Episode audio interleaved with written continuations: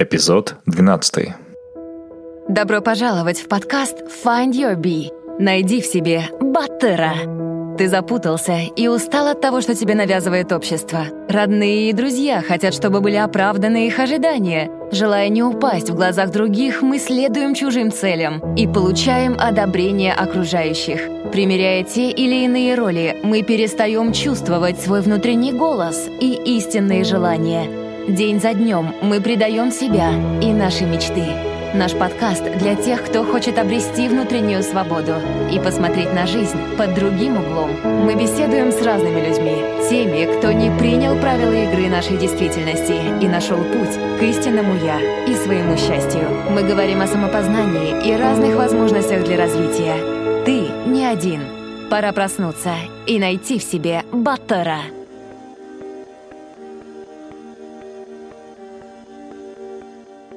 Всем привет, меня зовут Кайржан Альбазаров, и это подкаст Find Your Bee.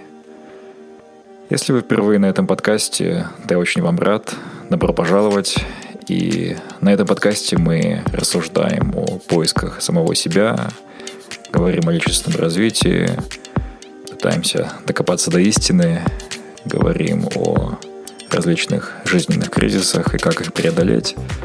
Подкаст проходит в виде интервью. Мы приглашаем гостей из разных сфер жизни.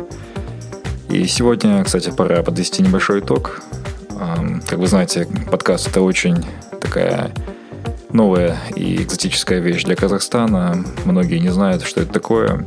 И тем не менее, я очень рад тому, что мы достигли цифры в 6 тысяч, более чем 6 тысяч закачек на, на всех платформах. Это примерно более 500 прослушиваний в среднем на, на все эпизоды и с максимальным количеством прослушиваний или закачиваний 800 человек за эпизод. Я очень рад тому, что сформировалась такая небольшая, скромная, но постоянная и лояльная мне аудитория. Я очень ценю всех вас и очень люблю. И спасибо за ваши отзывы и сообщения – это меня вдохновляет, это меня мотивирует, несмотря на то, что у меня очень непростой график, частые разъезды в последнее время, у меня молодая семья, и все это, конечно, помогает э, ваш фидбэк. И не забывайте, конечно, рассказывать вашим друзьям, вашим коллегам о том, что такое подкаст, как его закачивать. И давайте слушать интервью. Итак, сегодня у нас в гостях Кана Бисикеев. Кана — это молодой режиссер, документалист и фотограф, специализирующийся на человеческих историях, автор серии документальных фильмов о казахстанцах, живущих в США, а также об американцах, живущих в Казахстане. Кана работал на сайте Vox Populi, после чего уехал в США, чтобы учиться в Нью-Йоркской киноакадемии. Сейчас Кана снимает очень успешные фильмы, доступные на YouTube, и один из самых его известных фильмов — это фильм «Бала» о, о казахстанских детях, усыновленных э, американцами. И, Кана, прежде чем мы начнем, я бы хотел выразить тебе персональную благодарность за твои фильмы. Каждый фильм для меня — это большая пища для размышлений, и это буря эмоций, иногда до слез. Спасибо тебе большое. Спасибо тебе большое, Кайжан, и спасибо, что пригласил это на самом деле мой первый подкаст, наверное, где я участвую в таком жанре. И для меня это очень интересно, как вообще все это получится.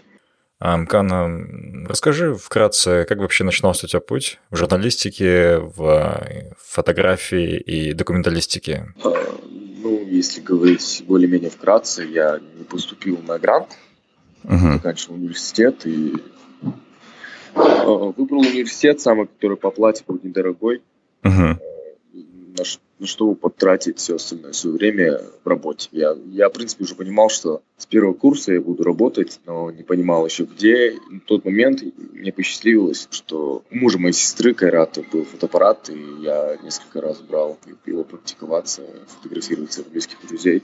Uh-huh. И тогда мне показалось, что вот у меня что-то получается, потому что мне всегда было интересно фотография сама по себе было интересно наблюдать за этим, ну, это еще в детстве. Но желания снимать прям такого не было. Но мне всегда хотелось работать более-менее в творческой сфере, но лет пять назад это слово творчество как-то на творчестве можно зарабатывать. Ну, лично в моем кругу особо не было отголосок и не было примеров живых. Угу. На что я поступил на профессию стандартизации метрологии сертификацию. На третьей паре я уже понял, что я уйду в университет и ли буду посещать занятия, буду искать чем, чем я хотел бы заниматься. Угу. Но университет я не бросил, я все-таки доучился, но на втором курсе перешел на факультет журналистики. Угу. Журналистика – это то, чем ты тогда хотел заниматься? А, когда поступил, я не понимал, что хотел бы заниматься журналистикой. Я, поступ... я перешел, потому что, во-первых, мой факультет стандартизации метрологии и сертификации его закрывали. Угу. И был вариант уйти по этой же специальности в другой университет или же остаться в том университете, но поменять профиль. И uh-huh. я решил остаться в том университете, но поменять профиль. Uh-huh. И я выбрал журналистику, хоть э, сдавать разница в предметах была колоссальная. Но я в итоге решил их все сдать. И я поступил туда больше, наверное, за то, что мне будет, наверное, более-менее интереснее учиться. Uh-huh потому что тогда я уже начал интересоваться медиа, блогингом. Тогда еще сайт Vox Populi только выходил. Мне нравилось, что они делают, и у меня была такая некая цель попасть к ним в команду. Но получилось совсем очень странно. День, когда я поменял факультет, там, день, когда я подписал, что я перехожу, на следующий день, вот, вот ровно на следующий день, мне позвонили из Vox Populi и пригласили на работу. Ну, давай поговорим о Vox Populi. Я думаю, это был такой хороший трамплин для твоей карьеры. А, ну, расскажи вкратце, как ты попал? Я, в принципе, слышал, но так и не понял, как они тебя нашли. На Vox Populi, да, это команда Алишера Еликбаева, тогда был главным редактором Мадина Искакова, в команде был Алексей Романов, Карла Нур и Дамир Отеген. Uh-huh. А, три моих любимых фотографа, фотографа на тот момент. Вот именно эти три фотографа, которые на самом деле повлияли на меня как в моем творчестве, я уверенно могу сказать. Uh-huh. А, и я хотел снимать, как они примерно хотя бы быть на уровне. И даже просто я хотел общаться с ними, потому что они мне были очень интересны. Мне было тогда 19 лет, 18-19 лет. Они ребята постарше, а я следил с ними в сети, переписывался часто, переписывался с Алишером Иликпаевым, комментировал. Как-то на один комментарий он мне написал, Алишер Иликпаев написал, «Э, Кана, когда ты снимешь для нас репортаж? Mm. Вот, что что тогда и смотивировало меня. То есть вот я могу сделать репортаж, типа, да, вот человек, редактор главный, он думает, что я сниму для них репортаж. То есть он уверен в этом, что я смогу это сделать. А, я пытался, я несколько раз пытался около трех месяцев, и ничего у меня не получалось. Я не, даже не выслал ни один репортаж, uh-huh. потому что я просто не знал, как это, как это делается. Ну, я примерно понимал по интуиции, но не выходила точная картина. И там летом у них их всех фотографов были в командировках, и нужен был репортаж, то есть они нашли тему на, в Кыргызстане, на Иссыкуле. Uh-huh. А, вот. И они просто меня отправили туда с главным редактором Мадиной в качестве просто фотографа, uh-huh. вот, где я и очаровал Мадину и сказал, что я хочу работать на Моксвополе. Что мне сделать, чтобы там работать? Uh-huh. Супер. Вот так. А, ну и, конечно, потом э, повезло, повезение в том, что Леша Романов ушел из Populi, э, э, вакантное место осталось, они долго искали, кто бы мог занять его место, и они приняли решение лучше нам вырасти кому-нибудь, да, лучше uh-huh, найти uh-huh. маленького, там, новенького чувака, который будет нам, ну, типа, парень на побегушках, но он будет делать все, потому что это его ввел приоритет. Да. Потому что звездные фотографы, их, они ну, вообще творческие люди, они тяж... А, им тяжело работать да. над кем-то именно в команде, и это была одна из проблем. Угу. Как, ну, как я сейчас понимаю, да. И когда я пришел, они сказали, что я на экс-испытательном сроке, что я думал, что через месяц, скорее всего, меня уволят, но через месяц ну, меня, то есть, меня взяли на работу, но первые полгода я старался, я нормально не мог раскрыться. Я где-то раскрылся, более-менее, более-менее сделал свой репортаж полноценный, только через полгода. Mm. Mm-hmm. То есть все это время я пытался, мне не получалось. Я учился. Знал то, что они меня просили, да, учился. И вот через полгода я, мой самый, наверное, один из первых репортажей, это а, который я запомнил, это меня зовут Али, я казах. Это да, да, да, я, я его читал. Вот. Да, да. да, вы читали? Да, да. Про парня да. казах. Да, да, да. Но что, когда я принес эту тему, они мне сказали, что такая тема уже была похожа до этого, зачем, зачем усолить ее. А я просил, э, ну, небольшой бюджет в поездку в Караганду в командировку. На что они мне сказали, что у нас нет денег, давай не будем мы на это тратить. Ну, Мадина, помню, мне говорила. И я решил, блин, а тема-то классная. Я поехал за свой счет. Uh-huh. Но я, я ну, э, в моем понимании это было нормально. То есть, если есть тема, то есть за свой счет это нормально. Э, на что я и удивил тогда, как мне кажется, в Окспопе, что я вот ради темы поехал в Караганду аж снимать. И получился, ну, получился такой настоящий нормальный фотореп. Да. И тоже был очень, как мне кажется, искренний. А, я еще и видео записал первый раз, когда а. за видео зарисовку. Да, сейчас все вспоминаю, как это все было. Это все было так наивно, по интуиции. Кана, ты учился в Нью-Йорке на фотографа, но в итоге стал снимать видео. Как случился данный переход, в частности, в документалистику? Ну, если все детально рассказать, э, изначально я уехал в Соединенные Штаты, а учился на фотографа и на... Ну, такой финальный был предмет, финальная задача работы, где я проносил несколько тем э, в разных стилистике, да, в mm-hmm. разных сферах, э, там, от фэшн-фотографии до рекламной фотографии, ну, то есть по, по проекту. Uh-huh. И вот один из проектов у меня был фотореп. Я принес фоторепортаж про девочку, ее зовут Диана, она из Алматы, uh-huh. ну, иммигрант. И когда мой преподаватель посмотрел на эту работу, он сказал, забудь все, что ты делал до этого, продолжай работать на эту тему. Я решил работать. То есть он меня вдохновил, он вдохновил тем, что у меня, он говорит, это очень, то есть это очень крутой уровень, это очень, ты очень круто делаешь, почему ты типа раньше молчал об этом, что uh-huh. ты умеешь так снимать. Uh-huh. А я практиковался на других вещах. Да. И вот я начал работать над этой темой, и начал первый раз снимать видео, понял, что мне немножко это нравится. Я знал, что я перейду на видео, но не знал, это как это будет, потому что на тот момент еще были у меня знакомые, друзья, которые все были связаны с филмейкингом, они они говорили об этом часто, и как-то я подумал, что я бы тоже хотел, но, но все равно во мне все видели фотографа, да, то есть да. Это, я не хотел быть просто фотографом, да, я хотел быть такой творческой единицей, да, независимой единицей, которая что-то создает, придумывает, доделывает. Я хотел играть свою игру. Да. И вот, и я понимал, что у меня есть тема, у меня есть идеи, я могу их реализовать сам. Вдохновил, конечно, в свое время меня Галмжан Мунузар, когда он приехал в Нью-Йорк, и я просто начал его снимать. Мне казалось, что это очень странно видеть своего близкого друга в Америке, и я знал, что это же история, которую да. он будет вспоминать рассказывать, и нужно да. что-то запечатлеть. А фотография это не передаст, а передаст это видео. И я тогда с не с большим опытом видео решил его снимать, но по своей интуиции, как я снимаю фотореп, только видео, угу. ну, как инструмент только видео. Угу. А после, когда Галам уже уехал, я решил смонтировать и просто прислал Галаму, на что Галам сказал, дружище, ничего не снимай, только снимай вот такие вещи. Очень круто, говорит. На самом деле, это было очень здорово, и, и ты так передал настроение, наверное, Галамжана, его первый выезд за границу и его вот эта вот ошеломленность, его очарованность Нью-Йорком и в какой-то степени одиночество в таком огромном городе. Это все. Да, было... да. Я даже не взял у него интервью. Да, но даже этого не надо было. В его да, взгляде, есть... походке все передавалось. Да, в этом плане я, ну, на тот момент я очень постарался сделать какой-то фильм.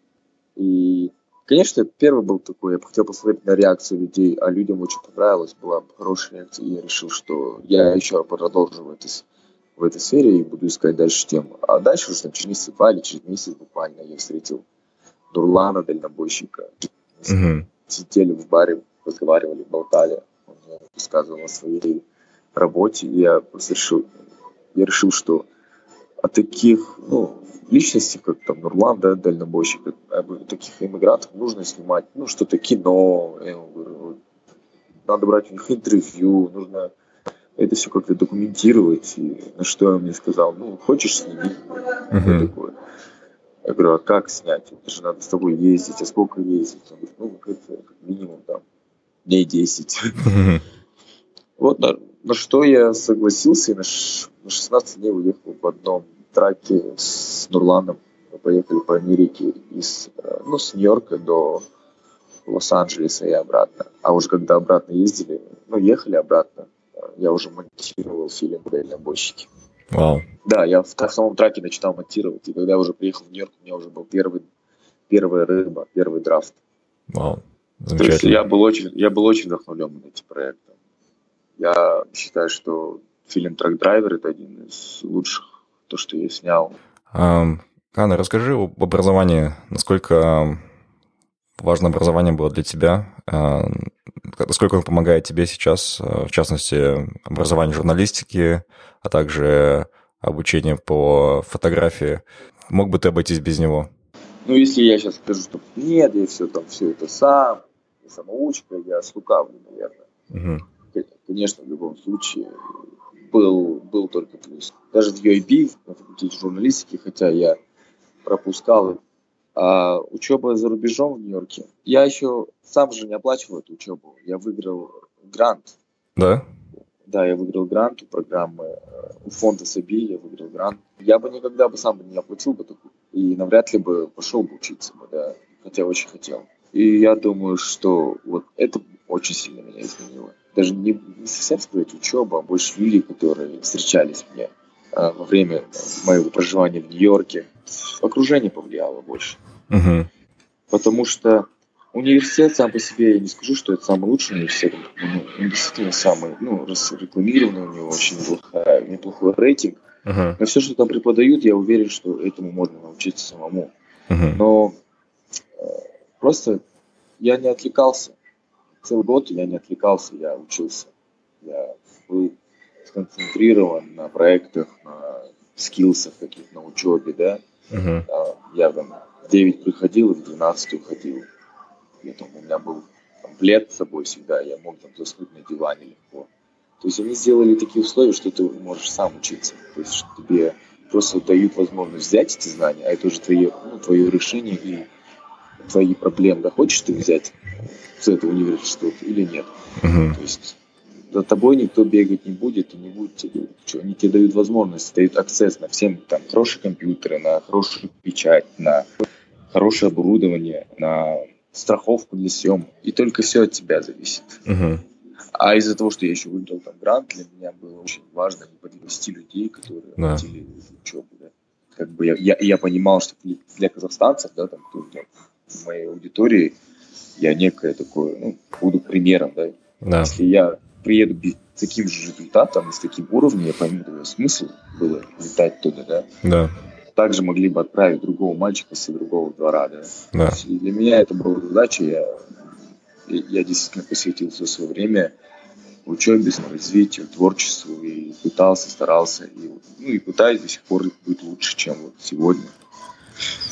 То есть это такой незаканчиваемый процесс да. самореализации. Остановись. Услышь себя и полюби себя. Find Your Bee.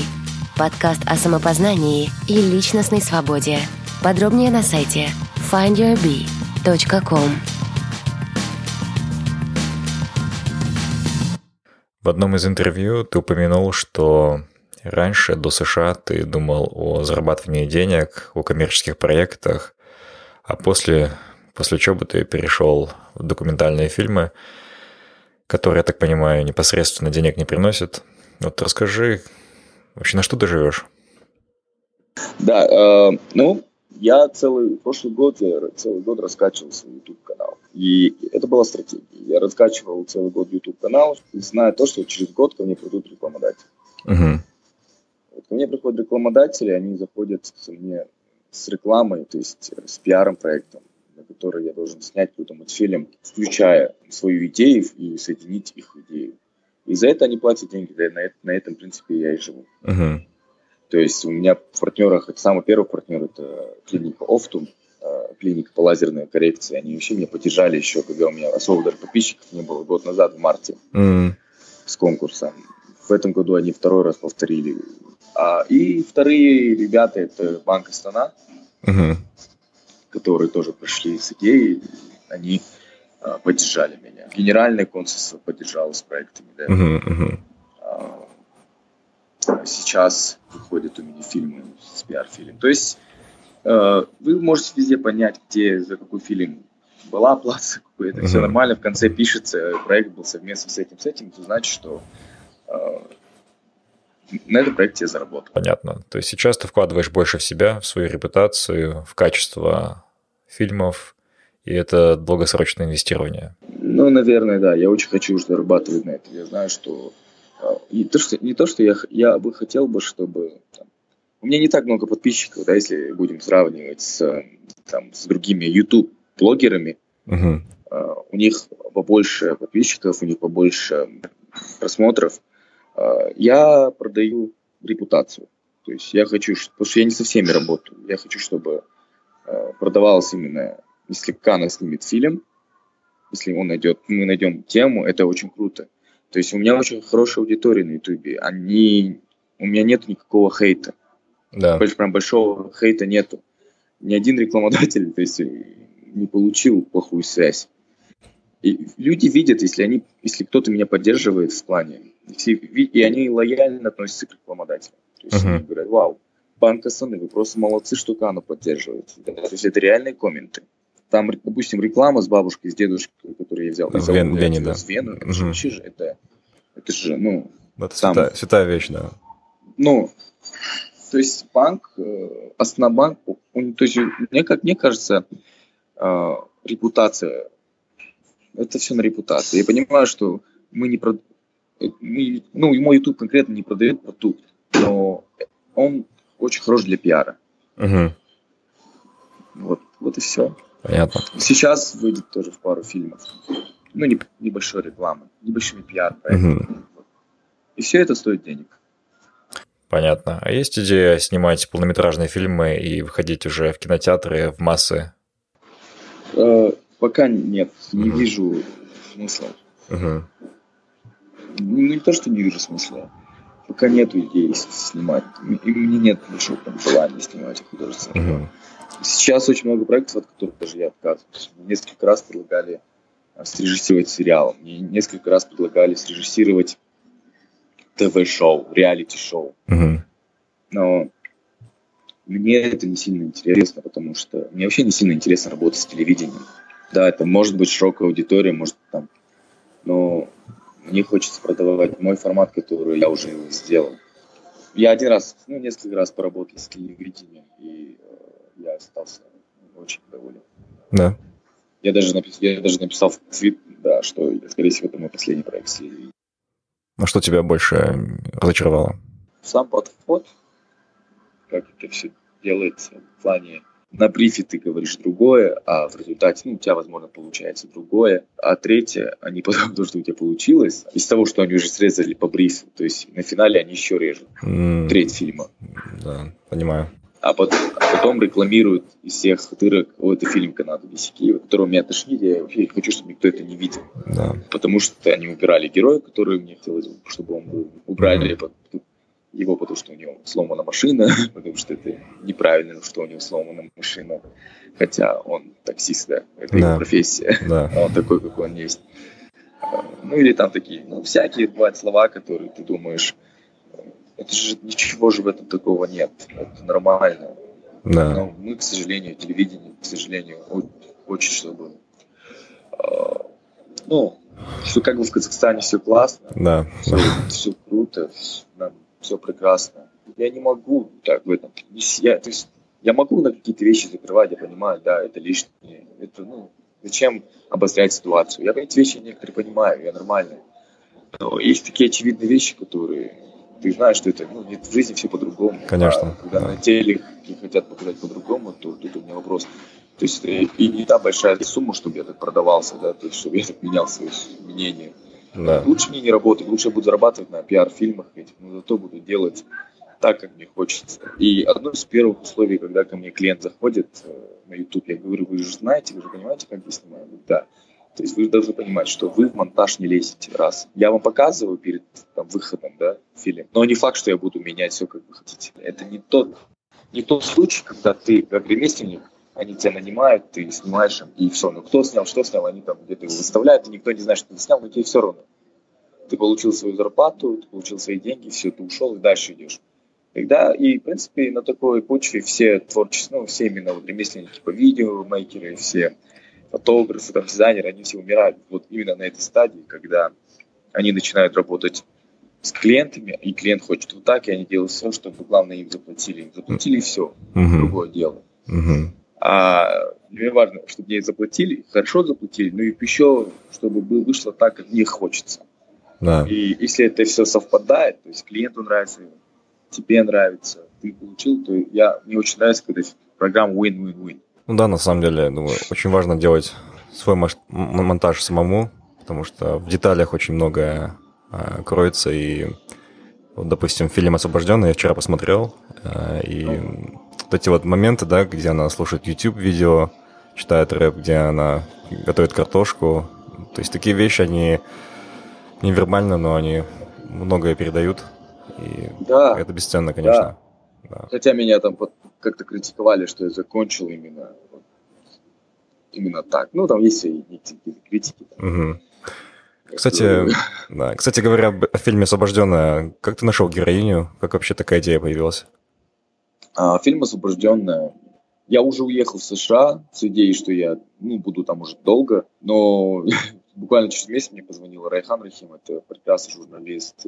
Она работает на портале 365 Info.gz, то есть у нее есть там свой блог своих историй. Uh-huh. И мы с ней очень дружим, сотрудничаем иногда, помогаем друг другу. И она мне написала, сказала, что у нее есть идея снять фильм про э, осужденную, которая буквально освободилась, возвращается домой, и ее возвращение к нормальной жизни. Она сказала, что она будет искать героиню, желательно, чтобы это была женщина, желательно, чтобы это было связано с какой-то семьей, с мамой, то есть она примерно уже увидела эту картину, на что она меня позвала в качестве фотографа. Я сказал, Рейхана, я готов тебе сделать фоторепортаж, но uh-huh. я сделаю еще и фильм, и это быть фильм. Uh-huh. Что он сказал? Ну, и она хотела попробовать тоже в этой сфере. Сказал, мне это интересно. Я приехал, и все это за свой счет. То есть в плане не было там никакого гонорара, не было никакого. Все просто за идею. Uh-huh. Я знал, что эта история стрельнет. Мы приехали мы приехали смотреть героиню, я увидел героиню, мне она... Ну, в плане я понимал, что киношности она подойдет, она подходит, она визуально очень красивая. Да. Она говорит очень э, адекватно, грамотно. Угу. И, и хотя мое отношение было изначально такое непонятное к ней, потому что да, то есть все снималось в тюрьме. Я, я знаю ее историю, почему она сидит. Ну, мы, я пытался сохранять некую профессиональную этику. Угу. На что, в принципе, ну, в конце мы очень сблизились. Я в конце ее раскрыл, она нам открылась. Нам сильно открылась, потому что мы были первые люди, которых она видит на свободе. Угу. Мы были первыми свидетелями, мы до сих пор общаемся. И, если вы помните, в конце на Ютубе она слушает группу «Каспийский груз». Угу. Да. То я отправил этот фильм группе «Каспийский груз», они увидели. Также эту группу я потом встретил их в Нью-Йорке, я отснял видео «Привет» ей mm. личный. Вау. А после этого фильма он нашла работу, сейчас она работает на двух работах, она воссоединилась с дочерью. Все у нее, в принципе, прекрасно. Это супер, это супер. Вообще, что происходит в твоей голове, в твоей душе, когда так часто меняется обстановка? Одну неделю ты можешь быть в Нью-Йорке, другую неделю в ауле с сельчанами общаться, затем ты едешь в тюрьму и на поезде. Вот чему тебя научила такое разнообразие людей, обстановок, и как ты к этому относишься? Я уже принимаю это как стиль жизни. Для меня это уже нормально. Угу. А, ну, конечно, культурный шок, он есть везде, но я быстро, быстро подстраиваюсь под любую ситуацию, под любую местность. Я уже чувствую себя как свой. Угу даже я даже думал, что не в тюрьме будет дискомфортно. Нет, мне было достаточно комфортно снимать. Я и шутил с, с ребятами, там, с, с органами, шутил э, с заключенными. Э, то есть я находил общий язык со всеми. Также и в селе, да, то есть в Вауле, даже с моим там плохим казахским я, я находил там, находил слова, их интервьюировать, разговаривать, болтать с ними. Mm-hmm. Да, они там со мной шутили, что найдут там мне невесту из соседнего аула. То есть вот, э, я как-то к этому... Я просто люблю свою работу. Я люблю чем занимаюсь, люблю именно то, что моя работа мне позволяет очень много путешествовать, позволяет видеть разных людей, э, разбираться в людях. Э, я понимаю, что жизнь вообще разная. Да. Я вот сейчас монтирую фильм, где там у меня главный герой, он, он живет в селе, он работает 34 года в одной, в одной школе, угу. да, и живет всю свою жизнь в одном доме, в одном селе, и я ему говорю, блин, вот как так? Да, говорю, я вообще счастлив, нормально. Ну, я живу так и живу, я вообще не понимаю, ну, смысла там уезжать, переезжать, мне нравится так. И видно, что он действительно ему нравится, да, хотя я думаю, что ну, он не видел ничего, много чего не видел, да, то есть... Угу. И для меня это не понять, да, то есть я уже не смогу там жить в одном городе, да. Мне, я в Алмате нахожусь, мне уже э, Честно. больше недели, мне уже все, меня разрывается, мне надо уезжать. Угу. Вот как-то так. Э, и когда часто я вот так езжу, я понимаю, что все везде почти одинаково. Как будто вот нету никаких границ. Я езжу в Нью-Йорке, я чувствую, что я у себя дома. Я приезжаю в Казахстан, я знаю, что я у себя дома. Я там также езжу там в Германию, я знаю, что у меня там есть мои друзья, да, кому. То есть практически во всех местах есть люди, кому, с кем я хотел бы увидеться и кому я еду. И вот это мне нравится. Давай поговорим вкратце о фильме «Бала». Я, в принципе, много uh, уже слышал о нем, и мы с тобой говорили на Go Viral KZ об этом. Как ты нашел столько детей? Насколько это было сложно в США найти столько детей? Uh, кто тебе помогал? Uh, ну, поначалу мне казалось, что это нереально. Uh-huh. Да, но, да, потому что я первый, первый раз слышал очень много отказов. Uh-huh. А потом я просто нашел одну американку, которая была моей знакомой, которая живет здесь, в Казахстане. А, Ее зовут э, Виктория. Uh-huh. И она знакома с одной семьей из фильма «Бала». Uh-huh. Я попросил ее написать им, сказать, что ты же знаешь меня, сказать, что я нормальный парень, а, я журналист, режиссер. Скажи им, пусть я приеду, я поснимаю их. На что она согласилась, она написала, она нас соединила. Я приехал, отснял эту семью, пообщался, познакомился. Потом эта семья написала пост про меня. Uh-huh. У себя на Фейсбуке, что вот к нам приезжал канат такой прекрасный, режиссер, классно пообщался. То есть Алданыш был, ну, Нолан. Да, да, да. Ему было классно, он так классно пообщался, он такой взрослый казах, но они два мальчика, они классно игрались. И она так написала свои впечатления, на что и другие семьи. То есть, а, классно, скажи, если он будет в этом городе, пусть он приезжает к нам, Угу. Есть, а я все это слежу, слежу, слежу, и так, окей, так, подцепил, зацепил. Супер. Вот, и потом я начал, все через Facebook я нашел их. А потом еще даже была группа, а потом я ехал, ездил, э, там, типа, в Чикаго, я написал там в Фейсбуке, а кто-нибудь здесь из друзья, там, в Чикаго? И сразу же реакция быстро пошла, да, да, вот мы живем там 40 минут от Чикаго, если тебе сложно, приезжай сюда. Угу. Вот как-то так. Классно. Я когда путешествовал по своему маршруту, примерно, я примерно знал, что... Единственное, я доехал до Монтана города. Ну, я снимал там другой проект, uh-huh. тоже скоро выйдет. И вот честно, я думал, что это, и вот там не будет ребенка. Я даже, я, вот моя ошибка, что я не написал пост. Uh-huh. А потом, когда вышел фильм «Бала», а, мне пишет женщина, добрый привет, я посмотрел фильм, если будешь в Монтана, в таком-то городе, знаешь, здесь у меня есть ребенок, ну, мой ребенок, он был усыновлен в городе Купчетау. Wow. А мы, а мы с моим другом Ежаном путешествовали по Америке, и мы были в Монтане, и, мы, и нам не было куда пойти, мы жили там в одном страшном доме, просто нереальном доме, и нам не было никуда пойти, я думаю, я думаю, блин, черт, я бы могли бы у них заноч... там, заночевать, я бы еще снял бы одного героя для фильма «Бала». Ну, но тем не менее, фильм с Монтана тоже скоро будет. В одном из интервью ты сказал, что ты стараешься снимать людей таких, которые не хотят сниматься, не хотят, чтобы они брали интервью. Да. А, то если человек сам просит, можешь снять про меня репортаж? Отказываюсь. Отказываюсь. Угу. И... Много кто пишет, угу. э, да. И если я понимаю, что там человек действительно интересный. Сам интересный человек сам по себе, он не считает себя, что он интересная личность. Угу, ну, да. Ты все равно на это. В смысле, мои герои считают, что их судьба, то есть ничего там нового нет, все нормально, все как есть. Угу. Ну, случилось, случилось, что с этого. То есть они все в такого примерно может, понимания от своей жизни. А вот люди, которые хотят специально, чтобы сняли, там немножко сложно работать. Там на монтаже приходится это все убирать, потому что это все видно, что человек пытается быть кем-то. В интервью для проекта «Полет KZ» ты одну вещь такую сказал, что всех героев я делаю круче. После меня... Чем они есть на Да, и после меня они становятся звездами. Что ты имеешь в виду по словам круче? Вау. А, ну, я делаю их лучше, чем они сами о себе представляют. Если герой согласился, я, во-первых, уважаю как героя, да, значит, он мне интересен, знаешь, что человек э, будет интересен другим.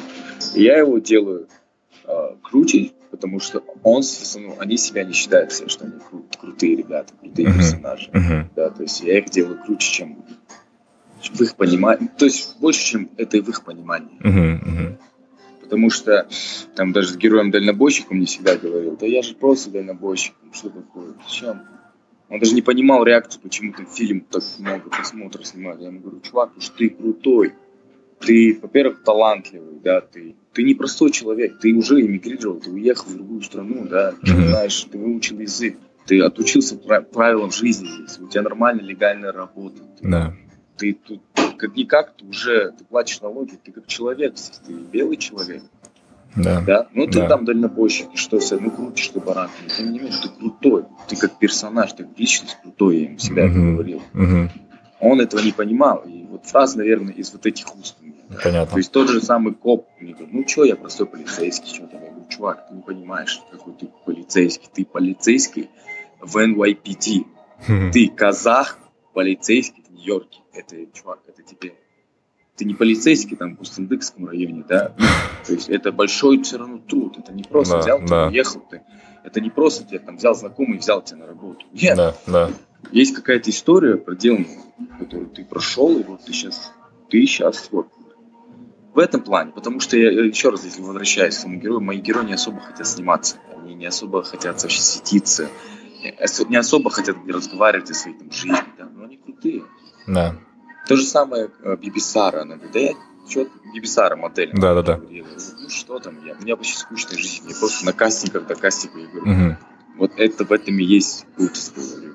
Нужно показать. И в этом есть крутость, то, что мы берем стереотип, что все модели, они все простые, там, ну, красивые девчонки, но да. тупые всякие, там, ТП. Нет, они не такие. Да, Биби Сара, когда я видел, она, она очень начитанная девчонка. У нее хорошее чувство юмора, да, то есть да. она, она умеет шутить. Что, то есть я сразу клюнул, вау, вот надо, какая клевая девчонка. То есть и у меня была уже идея, говорю, окей, я когда-нибудь сниму тебя. Потом прошел, ну, прошло время, я снял не фильм. У нас люди у нас всегда у нас то ли ментал, но вообще люди, они себя недооценивают. Они всегда считаются чуть, э, чуть хуже, чем они есть на самом деле. В отличие, думаю, что... в отличие от США, ты имеешь в виду? Не, ну, вообще, вообще? как мне кажется. Mm-hmm. Да, казахи немножко, хоть они любят понты, но они всегда, они закомплексованы немного. Да. Они немного закомплексованы, и они думают, что они не крутые, как, как они есть на самом-то деле. Они думают, что они чем-то хуже, чем-то хуже того, чем-то хуже вот этого. Ну, что-то не то. Что, что тебя мотивирует в текущей деятельности? Это больше сам процесс, либо это общение с героями, либо это возможность влиять на общество? А, Все по чуть-чуть. Угу. Сам процесс. Процесс съемок. съемок. А, общение с героем, потому что ты узнаешь нового человека, и ты узнаешь очень его близко. Третье – это сам процесс уже создания картинки, как она будет. Uh-huh. И сравнить ее с той картинкой, которая она была изначально у тебя. А потом самый кайф, когда ты уже все заполнен, и ты вот грузишься на YouTube, ты выкладываешь после первого комментария, и ты говоришь, все, пошло. Да. Но какой главный месседж объединяет твои фильмы? Что ты хочешь вообще передать казахстанцам? Прям месседж-месседж? Я не знаю, у меня не было такого. У меня нет э, творческой идеи, и вот я буду с ней жить до конца, да, то есть это моя миссия. У меня нет такого. Uh-huh. Я снимаю, потому что, во-первых, я получаю от этого безумно большое удовольствие сам. Если бы я не получал бы от этого удовольствия и ради вот ради какой-то некой миссии, да, uh-huh. я бы не снимал не занимался бы этим. То, что мои фильмы как-то влияют на общество, и они могут влиять, менять жизнь моим героям, uh-huh. это на самом деле просто хороший бонус всего того, что я получаю. Я получаю в первую очередь от э, процесса съемок, от процесса общения с героями, от вообще от создания идеи. Мне нравится этот жанр. я считаю, что я, ну, я вырос в нем. Угу. Начиная с Populi, начиная с фотожурналистики. Многие там задаются, вот ты там начал снимать, и все, у меня получилось, вот, а мы тоже сейчас попробуем снимать, и у нас также получится. Это не, ну, это не сложно и не так легко, как может казаться, на первый uh-huh. взгляд. Uh-huh. И без большого вот этого, ну, так большого, без вот этого пятилетнего опыта, и без опыта в Окспополе, без опыта учебы в Соединенных Штатах, без опыта жизни, а, ничего бы так бы, ну так бы точно не получалось. Получалось бы что-то по-другому. Понравился наш подкаст? Найди Find Your Bee без пробелов в соцсетях Facebook, ВКонтакте, Instagram и YouTube и следи за новыми выпусками нашего подкаста.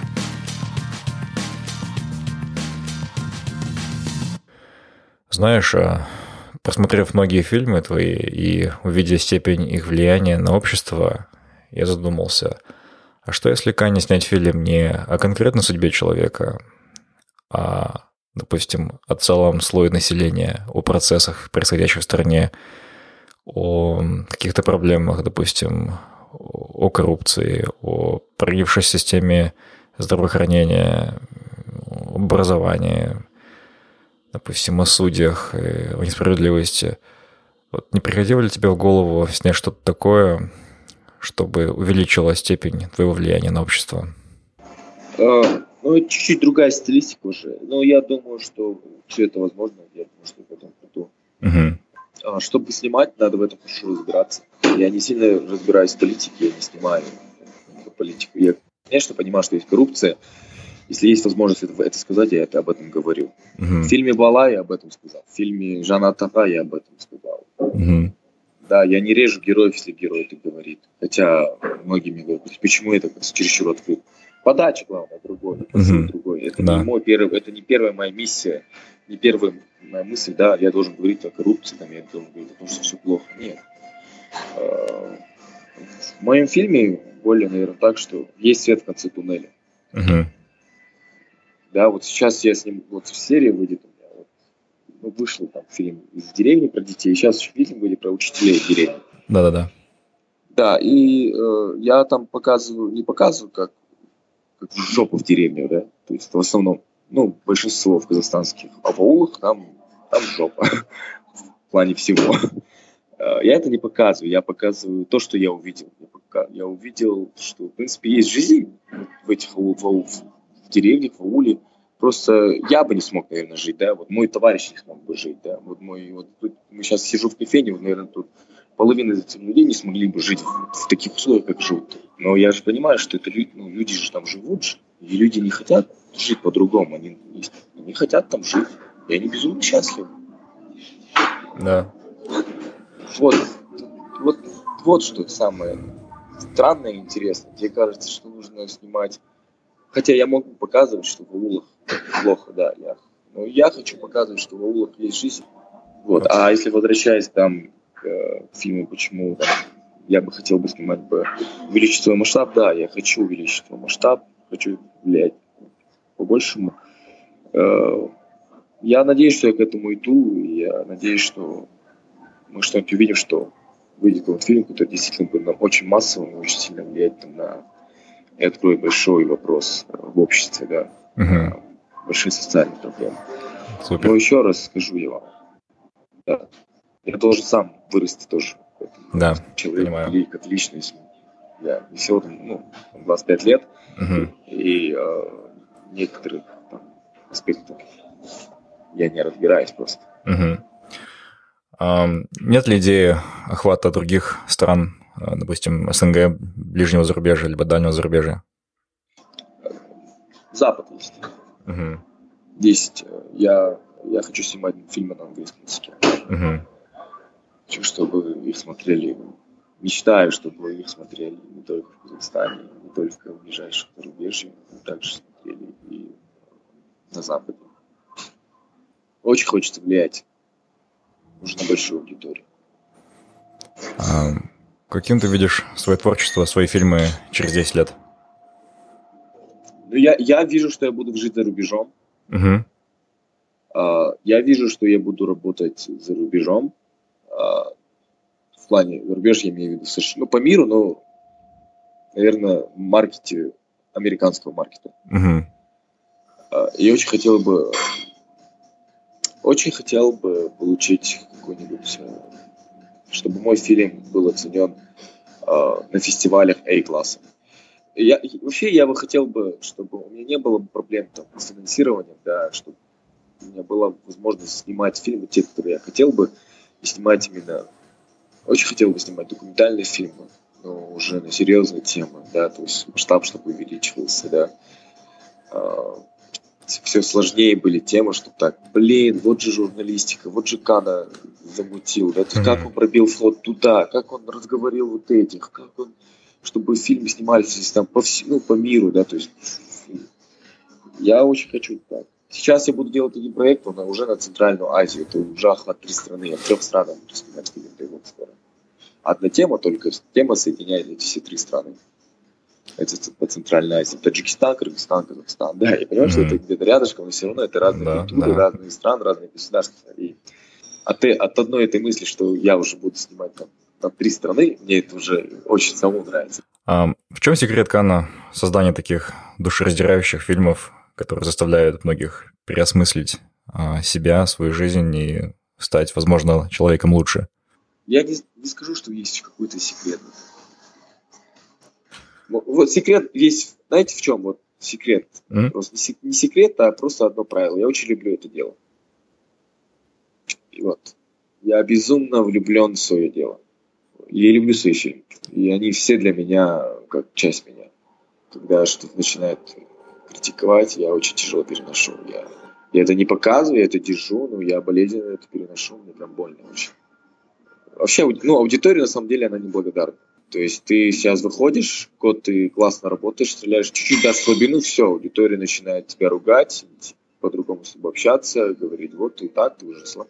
Mm-hmm. Я даже недавно в комментариях написали, там, парень написал, фотка она, в начале этого года были классные сюжеты, фильмы, а сейчас все так уже ужасно, говно, так неинтересно. Uh-huh. И, на что я, я особо не сильно отвечаю, да, но я на, прям ответил ему. Я говорю, вот я не знаю, вот я сижу, стараюсь ради, ради тебя, езжу за свой счет там в США, ищу, снимаю героев, uh-huh. езжу туда, да, трачусь, э, пытаюсь уже отдавать даже иногда на монтаж кому-то, нанимать профессионалов, да, отдавать на профессиональную цветокоррекцию, делать звук профессиональный сам пытаюсь снимать там на несколько камер, пытаюсь брать уже какую-то команду, оплачиваем все, а, рвусь тут. И ты мне пишешь, что вот ты хуже стал.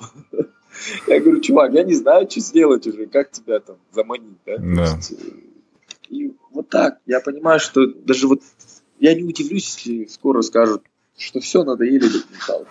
Угу. Кана одно и то же делает, замылился. Это тоже возможно. Возможно, так и скажут. И я понимаю, что это же, эта мысль даже мне не дает нормально спать. Вот сейчас аудитория такая. Угу. Ее легко приобрести и легко потерять. Выйдет что-то новое, жанр, выйдет новые, ну, новые чуваки появятся, блогеры, интересно, да, вот э, в этом всем медиапространстве. Да, Все да. Перекач, перекочуют к нему и будут говорить, что он клевый, он это лучше правда, всех. Да. Вот. А ты, то, что ты делал, ну, это уже Потому что ты вот на месяц решил взять отпуск. Вот из-за этого. Из-за этого. Ну, хотя мало кто знает, да, я уже второй год, я, у меня каждый месяц, еще не было такого, чтобы месяц был пустым. Ты еще устаешь?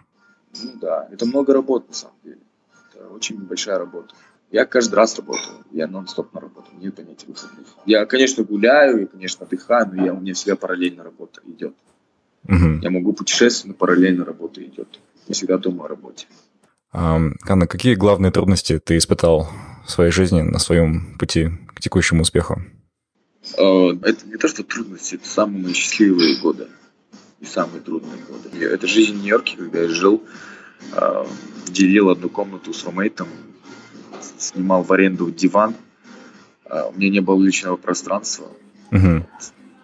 Не было денег на аренду, и я пытался, и работая там официантом, по выходным работая э, грузчиком и, и в будни пытаюсь еще снимать и как-то реализоваться в этой сфере.